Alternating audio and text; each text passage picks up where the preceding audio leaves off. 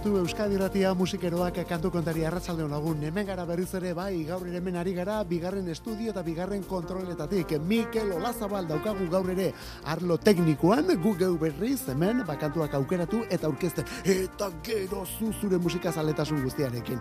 Jo, eskerrak hori dagoen gainera, eh? Horretarako ari gara hemen eta Euskal Herriko musikero guztientzat irrati saio bat egiten. Orain hasi eta Laura Karte kantu kontari horrela aritzen gara, horrela izendatu dugu saio hau kantu kontari. Hau gure musika egunkaria da, edo zergaitik ez gure taupada elektrikoa ere bai. Laura Karte, eta zuzenen egiten duguna gero grabatuta jartzen dugu, EITB nahierenen jartzen dugu, eguneko beste momenturen batean berreskuratu nahi baldin baduzu, edo lehen aldiz entzun nahi baldin baduzu. Bori, non dire Euskal Herriko musikeroak begira zen nolako abestiekin gatozen gaur. Hasi gaitezen talde zoragarri honekin. Honen izena, The Decemberist.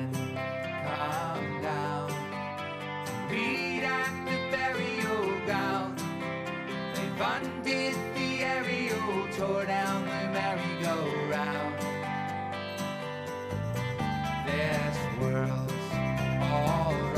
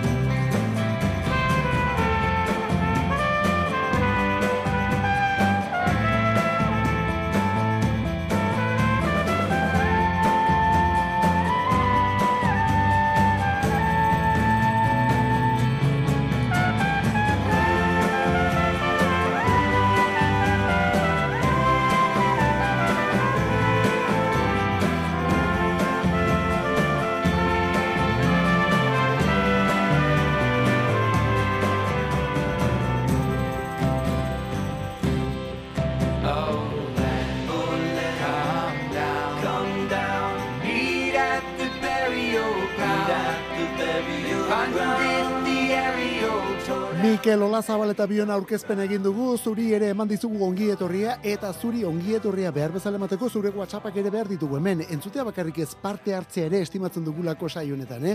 Bueno, bori, iritziren bat, eskariren bat, edo proposamenen bat, zarbe baldin baduzu, WhatsAppa martxan daukagu, eta beti betiko zenbakian gainera. 6 sortzi sortzi, 666 Hori da kantu kontari saio honen WhatsAppa. Zuzenean ari garen bitartean bidali behar diguzu, eta horretan bidalitako denak irakurri, eta erantzungo ditugulako aldiren guztiak erantzun. Bueno, eta zeona, zeinen ederra berriz ere abestia Burial Ground bere izena The Decemberist taldekoak dira. Izan ere The Decemberist Amerikarrak horrelakoak dira, eh? Folk ukitu hori dutelako, rock zantzurik ere bai, eta gero indie lurruna, batez ere indie lurrun hori. Beste estilo batzuetako kantu eta diskoak ere badituzte, baina The Birds ukituan hasten direnean, hor ja ez dute parekorik. Sei urteren ondotik, bueltan ditugu, sei urtean diren ondotik bueltan, eta oraingoan ere horrela datozkigu. Abesti berria, diskoaren iragarpena, eta bira ere iragarri digute eta. Esan bezala, abestia, diskoa eta bira. The Decemberists, hori da taldearen izena, Portland, Oregondik, eta kantu berria, Burial Ground. Bi mila eta bitik ari dira hauek musika egiten, baina bi mila eta amaikan harrapatu zuten gailurra The King is Dead izeneko diskoarekin The King is Dead. Onelako abestiak medio, Don't Carry It All.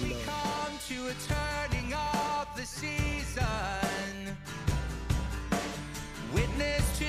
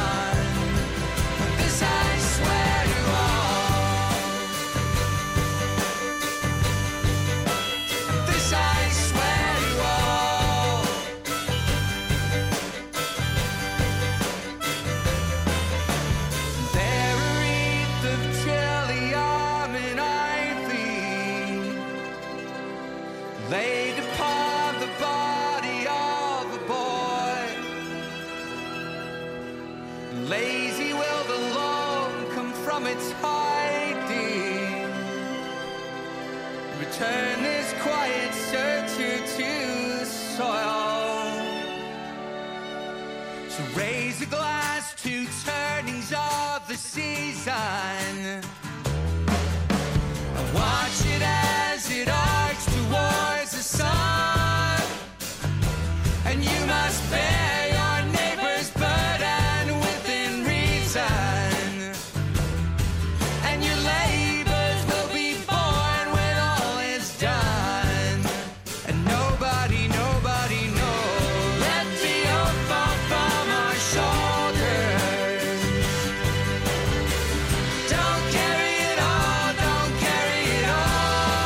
Decemberist taldearekin eman dugu gaur lehen dabeziko pauso hemen kantu kontarin aurten atzo bertan erakutsi duten abestiarekin hori bai horren aurretik onelako gauzak egin zituzten. Begira, trilogia baten antzeko zerbait egin zuten 2008ako The King is Dead diskoarekin eta gero horren ondoren, esate baterako 2008an egin zuten What a Terrible Wall, What a Beautiful Wall eta 2008ko Albillo Girl izeneko diskoekin, iru diskoriekin trilogia bata.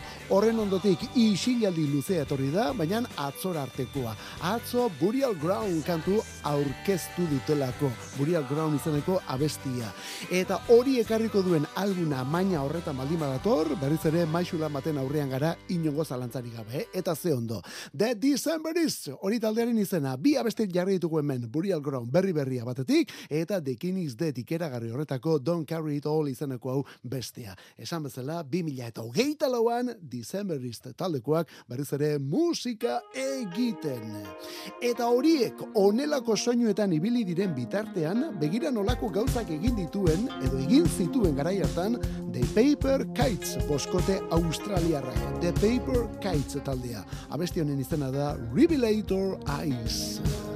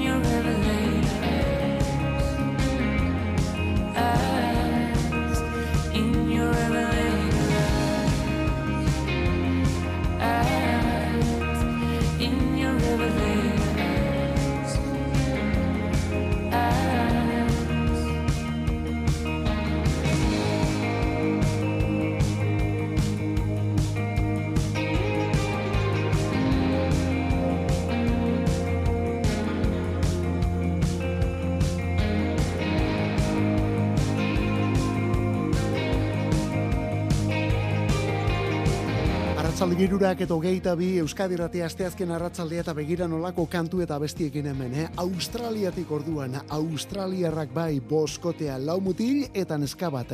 Eta talde gidatzen San Bentley kantari eta gitarrista eta Kristina Lacey kantari teklatu jotzaile eta gitarrista baitere.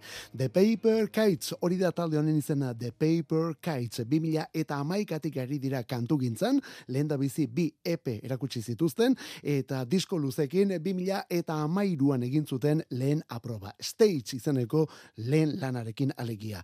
Hori bai, 2000 eta amabosteko 12-4 hori da beren lanik azpi marragarriena. Baina tira, beste lau ere badituzte horren ondotik, beste lau ere egin dituzte azken amar urte hauetan eta.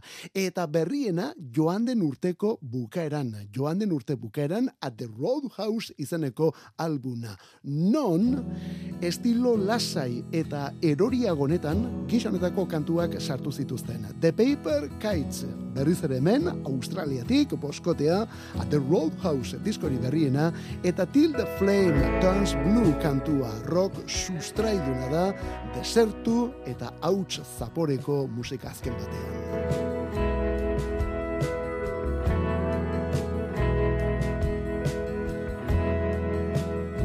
I wanna get back to you,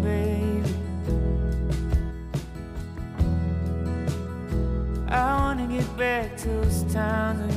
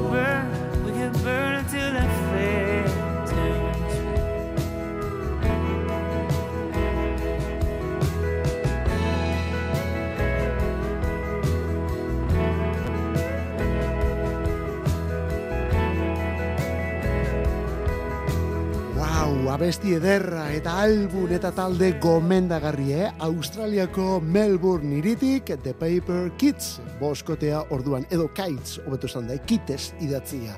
2000 eta hogeite irubukarako At the Roadhouse diskoa jarri du gorain bueltaka, eta diskortatik Till the Flame Turns Blue kantua.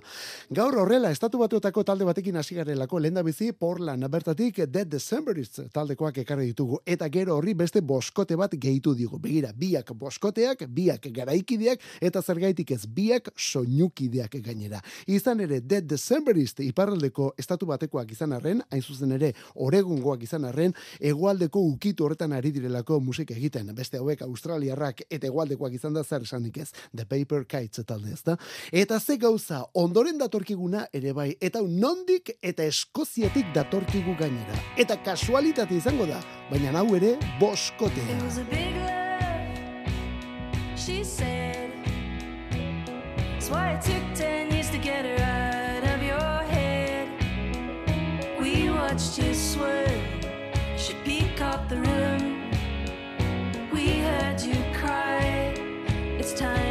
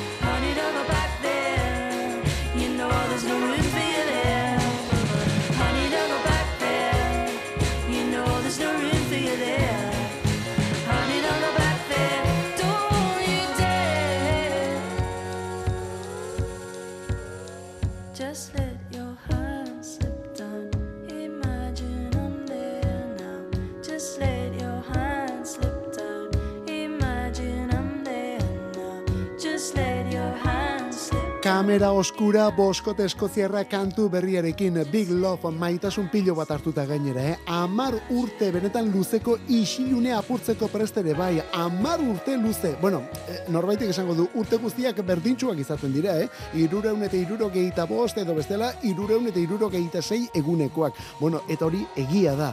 Baina, bueno, urte guztiak etzaizkigu abiadura berean pasatzen, eta zerbait falta denean luzer egiten dira batzuetan.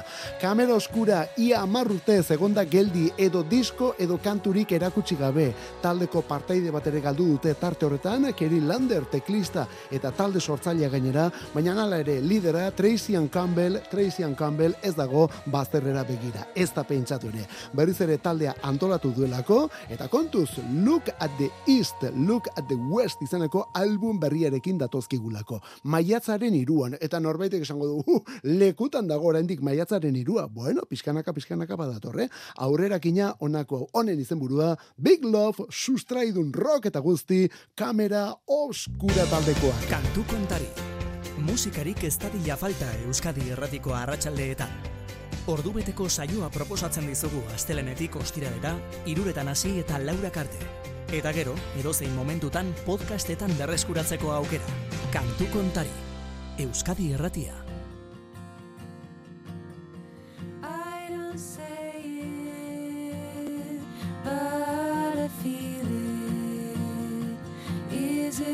But I because I'm, in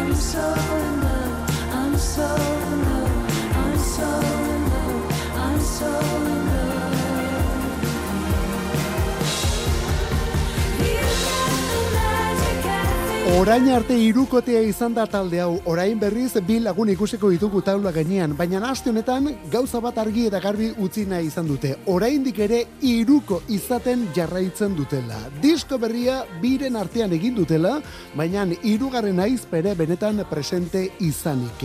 Ea nola argitzen dugun historia, hau, eh? The Stapes taldea aurkezten ari gara, irukote ingelesa orduan, The Stapes taldea. 2008an hasi ziren kantuak erakusten, eta zenbait eperen ondotik lau album egin dituzte orain arte. Berriena 2000 eta hogeita bateko Good Woman izanekoa. Taldea hiru aizpek osatzen dute. Stavely Taylor aizpek alegia. Stavely Taylor aizpek. Emily, Jessica eta Camila. Eta ze gertatzen da, Emily ama izan dela azken aldi honetan. Hori dela eta geldialdu bat eskatu die beste bi aizpei geldialdi bat, berak, ba, bueno, ba, familian ere ordu batzuk eman nahi dituelako. Eta bestek onartu, onartu diote, baina gero itzultzen baldin bada bakarrik. All Now disko egin dute orain, Jessica eta Camilaren artean. Beraz ataldea euneko irurogeita zeian datorkigu, baina Stapes soinua eunetik eunean dutela. Kontua kontu, All Now diskoa martxoaren hogeita bian, eta hau aurrerakina bestia honen izena I don't say it, but I feel it berri berria. Donostiako iruko bat, atzo estreinua, Merina Gris, li, li, li.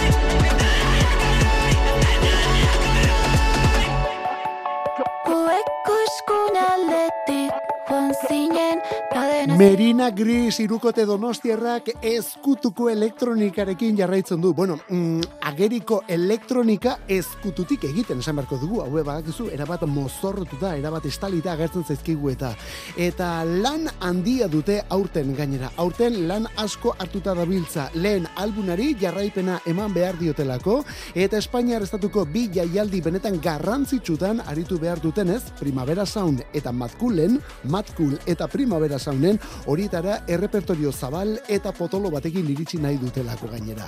Guretzat gailurra harrapatu dute atzoko li li li kantu honekin. Guretzat orain arte egin duten kanturik biribilena. Li li li bere izenburua.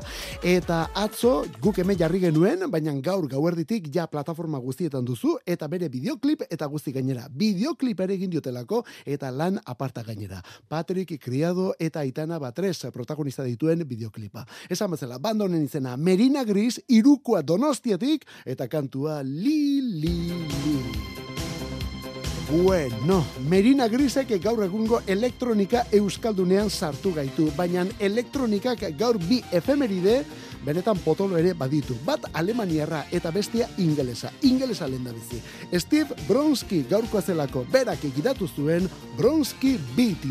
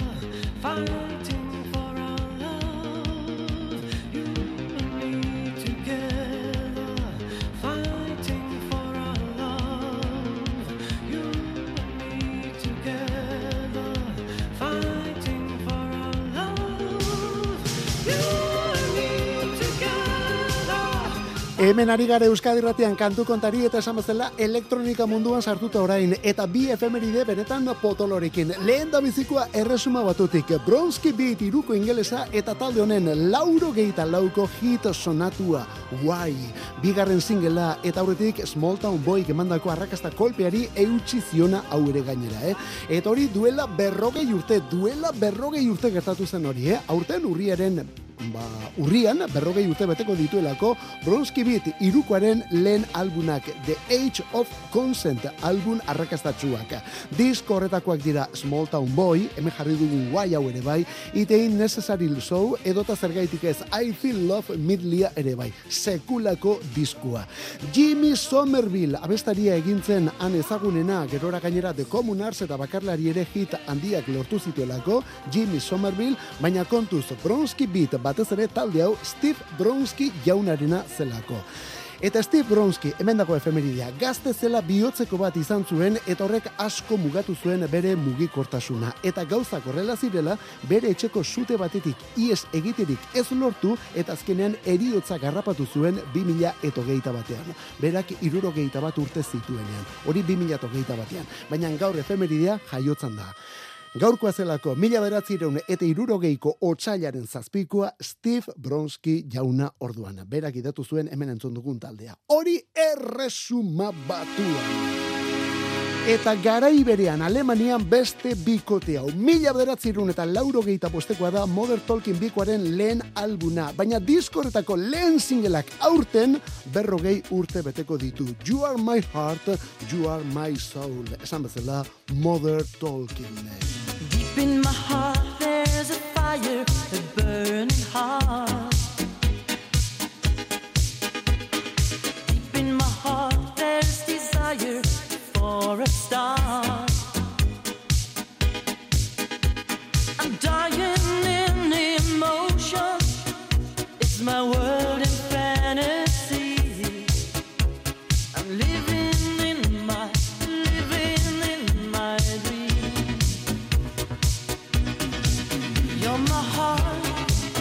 you're my soul. I keep it shining everywhere I go. You're my heart, you're my soul. I'll be holding you forever,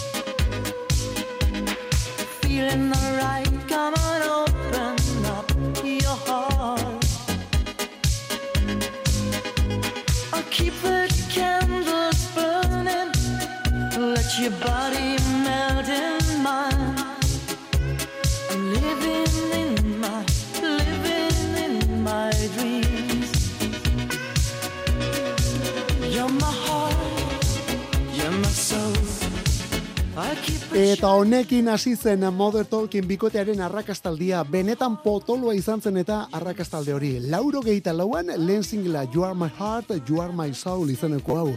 Eta honen ondotik, Cherry Cherry Lady, Brother Louis, Atlantis is Calling, edo Jeronimos Cadillac ere bai. Eta horrela, eh, bata bestearen jarraian gelditu gabe.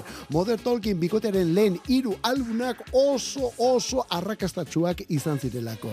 Lehen postuz betetako diskuak orduan, lehen postuz betetako diskuak. Eta horrela aritu ziren mila beratzireun eta laurogeita zazpirarte. Laurogeita zazpian banaketa. Gero egia da, hortik aurrera berriz ere elkartu izan direla, baina laurogeita zazpian taldearen akabera. Bi elementu genituen talde honetan, Thomas Anders kantaria batetik, beltzaran hau, eta Dieter Bolen kantugile eta taldearen musika arima bestia. Bigarren honen eguna da gaur. Gaur Dieter Bolenen eguna da. Zer eta irurogeita amar urte bete dituelako.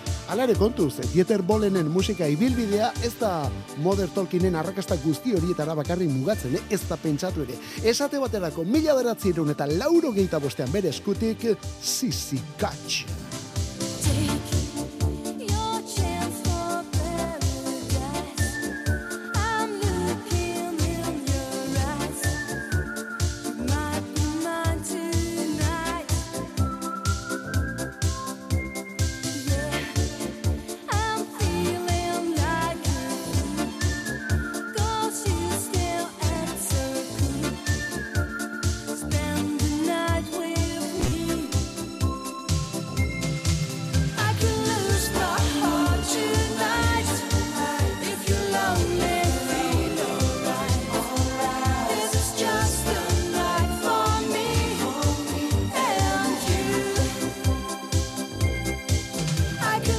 smile.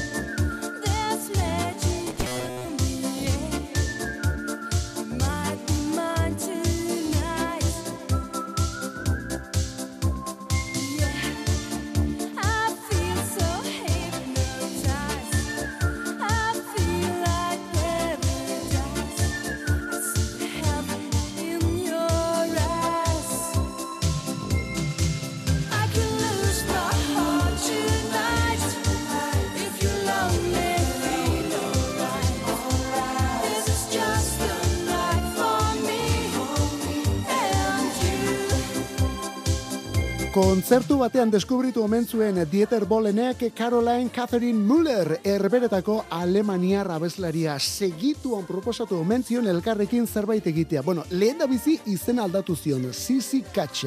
Hau da, Caroline Catherine Müller izatetik Sisi Katz izena. Eta gero bere soinua eman ere bai. Izan ere, Sisi Katz eta Mother Tolkienen abestiak eta rakastak paraleloan eraman zituen Dieter Bolenek. Denak soinu beretsuan, denak arrakasta eta benetan sonatuak. Eta horrez gain, Chris Norman, Bonnie Tyler, Tony Vegas eta beste askorentzat ere aritu zen lanean. Telebista gizona ere izan da azken urte hauetan. Eta liburu autobiografiko polemiko batzuen egile ere bai. Hori dela eta gaizki bukatu zuen Thomas Anders taldekidearekin. Alemaniako musikaririk arrakastatxunetako bat azken lau amarkada hauetan. Hortik atera kontuak, eh? Dieter Bolen. Gaur irurogeita urte biribil betet orduan. Eta berarekin batera gaur efemeridietan bakara taldeko Maite Mateos, Maite Mateos, Herrio Xarra, irurogeita amair urte gaur bertan. Bon Joviko David Bryan teklistak berrogeita emeretzi. Madonaren La Isla Bonite idatzi zuen Bruce Gaitxek zer eta irurogeita maika. Eta estatusku taldeko bajista Alan Lancaster ere gaurkoa zen. Eta zen, eh? berrogeita beratzean jaio baina bi mila eta hogeita batean zendu zelako estatusku taldeko basu jotzailea. Kantu kontari, Euskadi irratia, musikeroen leioa. Musika bila bazabiltza, emaiguzu aukera bat. Iruretatik lauretara, denetarik jartzen dugu. Garai bateko kasetaietan bezala, egungo streaming plataformetan dabiltzan kantu denak. Eta CD-ak eta viniloak, musikarik ez falta. Kantu kontari, astelenetik ostiralera Euskadi irratia. Urrengo sarrera honek boniberrena ematen du, baina... Txori bat kolpatu da kristalaren kontra. Nirekin diardu nirekin diardu besterik ez besterik ez besterik ez.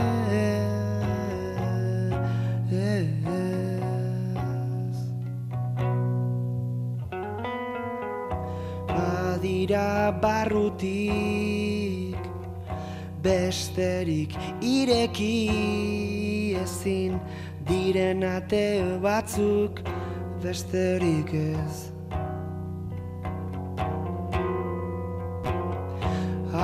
aste luzia behar dudan guztiak datza zure bizkar biluzia. Zure Espainen gorrian besterik ez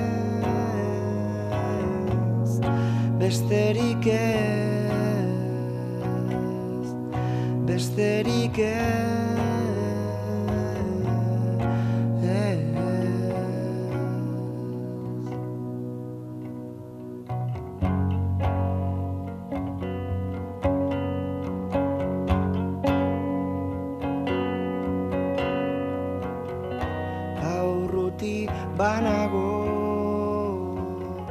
zuek baino lehenago ies egin nuelako da besterik ez.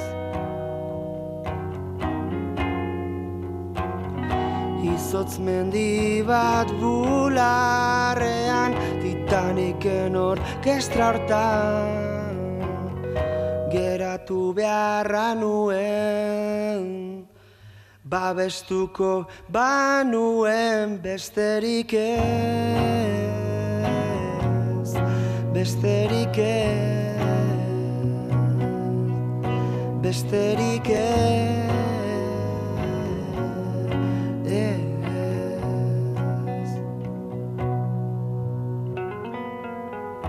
Batzutan I love you Idazten diogu elkarri Maite zaitut batek Ikaratzen gaitu besterik ez Besterik ez Besterik ez, besterik ez, besterik ez, baina kantuak oraindik ere jarraitzen du. Kasi iru minutu geratzen zaizkio, hori bai, iru minutu, zati instrumental paregabe batean.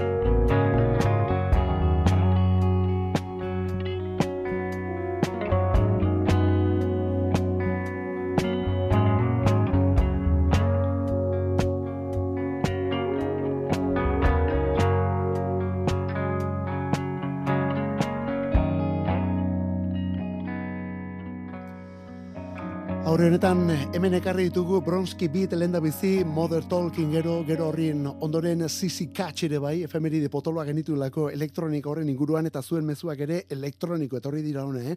erabat emozionatuta, pelonetik atera eta gure txokoara zuzenean, haupa zuek zenolako oroitzapenak, wow, orain jartza zuen mesedez Sandraren kantua eta ja errematea. bueno, bueno, Sandra beste garai eta beste estilo batekoa da, bueno, baina bueno, hor txutziko dugu, eh? ze ondo. Eta hemen gero sartu zaiguna gorka urbizu noski, urbizu nafarra eta bere lehen bakarlana urtarrilaren amabostean argitaratu zuenetik, Euskal musikagintzaren kutxunetako bat bilakatu den albuna, hasiera bat izeneko diskua. Amarra besti datoz eta denek dute bat hori bukaeran, ezta? Hasiera bat, etxe bat, tren bat, kolore bat, horrela amarretatik bederatzi. Baina azken, azken, azkena besterik ez zoragarri hau da. Besterik ez izeneko kantu zoragarri hau. Honi gainera, ia iru minutuko bukera instrumental mundial bat eman dio. Baju eta bateri eta teklatu xume xume horren gainean, bi gitarra elkarrizketan. Batek bat esan, besteak beste erantzun, eta horrela. Musikaren komunikazioa azken batean, ezta? Azken urte hauetan horren beste faltan botatzen dugun segundu eta minutu instrumentalak esango dugu. Gorka urbizu, bakarka, abestiaren izena besterik ez. Eta gaur bukatzeko nondik eta Los Angeles iriti datorkigun lauko bat, Low Moon, hori taldearen izena, Low Moon. Abesti berria Water, gaur bertan aurkeztu dute, eta honelako soinu eta doinekin. Honekin gaurkoz, nahikoa, kantu kontari euskadiko.